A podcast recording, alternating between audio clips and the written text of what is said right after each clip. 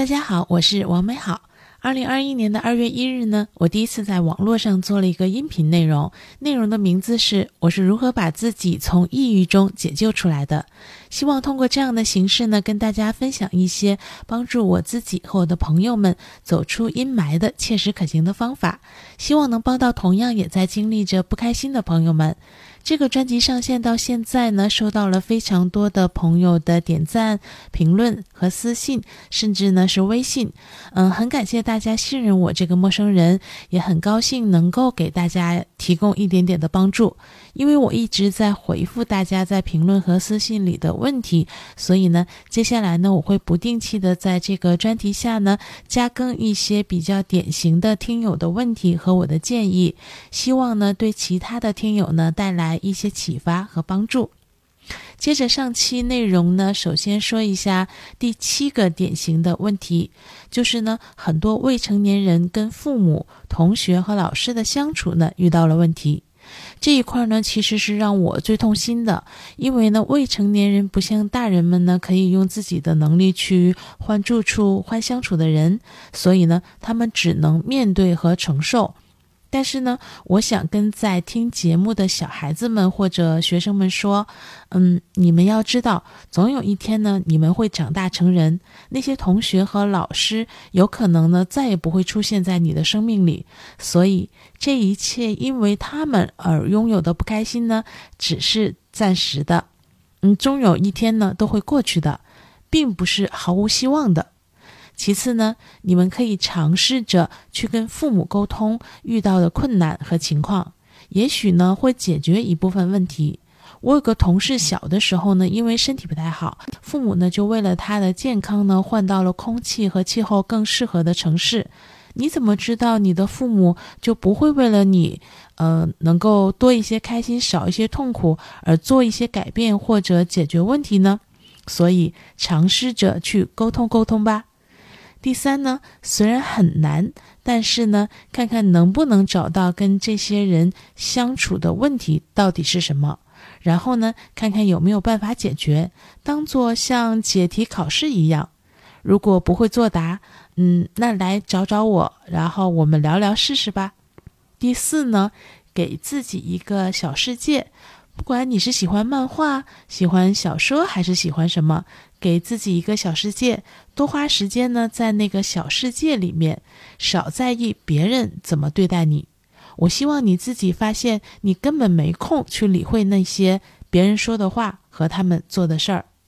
第五呢，学习一项技能，嗯，什么都可以，比如呢，乐器呀、画画呀、写作呀、配音、唱歌。嗯，拍视频、剪辑、写代码、做咖啡，什么都行。坚持做，它未来呢可能会成为你自信的源泉。很多后来优秀和成名的小孩子呢，都有一段不太开心的童年，比如呢重男轻女，比如父母关系不好，比如呢父母严厉，比如呢被同学排挤等等。甚至每一位导演、编剧、作家。音乐人呢，几乎都是因为经历了很多痛苦，才有了创作的这个源泉和动力。呃，这呢，甚至是他们的宿命。所以呢，不要太着急，一切会过去的，一切也说不定就成了养分。其次呢，说一下第八个典型的问题，就是很多呃刚毕业不久的学生呢，或者中年人呢，在工作中遇到了事业发展和同事相处的问题。嗯，事业发展的事情呢，主要的问题呢，还是在能力和空间上，而是不是拥有好的空间呢，最终呢，还是要回归到能力上。那么，还是跟拥有自信一样，请大家去看看。我是怎么拥有自信的，以及呢，去研究一下，为了事业能有发展、能被认可，你需要什么技能？赶紧去学习。现在有课程、有文章、有视频，学习的方法其实很多。你不增长技能，还在等什么呢？你不增长技能，为什么公司的老板要给你付更高的工资呢？所以，嗯，抱怨可以，迷茫呢也可以，但是希望你赶紧行动起来。对于与同事相处的问题呢，一方面呢，刚才对学生们说的，就是很像，嗯，成年人呢也要知道，同事们呢终究也都是我们的过客，不要让与他们的不开心走进你的心灵深处，每天影响着你。另一方面呢，成年人更应该知道如何去找到你们相处问题的根源是什么，寻求解决的方法。不管是吃顿饭、喝顿酒，还是消除对方的误解，还是放过他，也放过自己，总是有一些可以尝试的解决的方法的。第三呢，实在解决不了呢，呃，而且呢又已经非常严重的影响你了。那第八期呢，我给大家方法啦，远离刺激源。第四呢，转移注意力，你的小世界又是什么呢？请沉浸在你为了未来的目标要去做的那件事情里，或者你喜欢的某些事情里，少把精力用在想起和体会那些不快乐上。如果你此刻开始提升自己，一年后呢，你会来感谢我，也感谢你自己。如果你还不肯开始行动的话，那么一年后的你可能还在迷茫和吐槽。嗯，接下来呢，说一下第九个典型的问题，就是很多六零后和七零后的听友呢，在子女和夫妻关系等方面呢，出了一些问题。呃，子女呢，主要是面对他们的青春期和叛逆期，可能束手无策。嗯，这方面呢，虽然我没有经验，但是如果是我的话呢，我首先会换位思考，我会把自己呢当成孩子，去体会一下。孩子想要父母怎么对待他们，不想要父母怎么对待他们，为什么呢？从而呢，来明白自己应该做些什么，而不做什么，以及怎么去做。其次呢，找一些帮你的人，比如呢，孩子的朋友啊，嗯，玩的比较近的亲戚，嗯，比如向往和崇拜的榜样等等，让他们做一些陪伴和正向带动的事情。第三呢。尊重孩子，现在这个社会呢，已经不是一个完全以成绩生存的社会了，也不是每个孩子都适合应试教育。所以呢，如果孩子只是成绩不好，但是呢，在自己喜欢的事情上很有想法和潜力，那尝试着去发展他，而不是一味的只看学习成绩。第四呢，不要什么都想教孩子。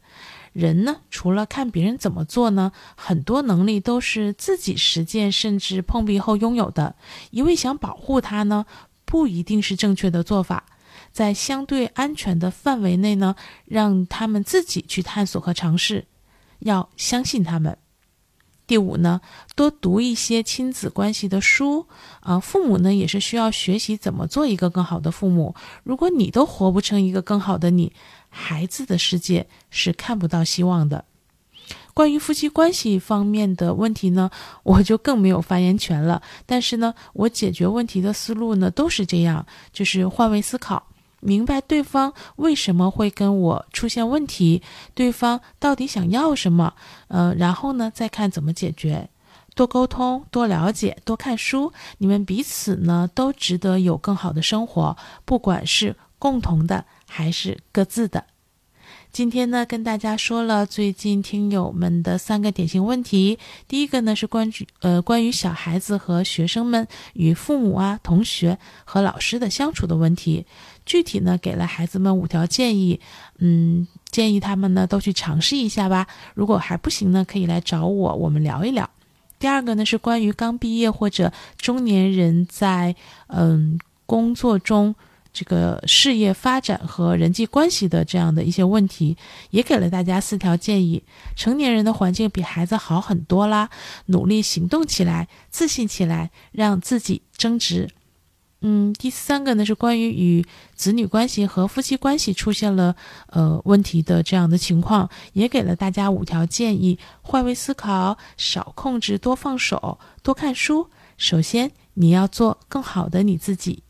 今天呢，先到这里啦。下一期内容呢，再给大家说说其他的典型的问题。希望这些听友的情况呢，和我的建议能给你一些启发和帮助。希望有一天能看到你嘴角上扬，眼里有光。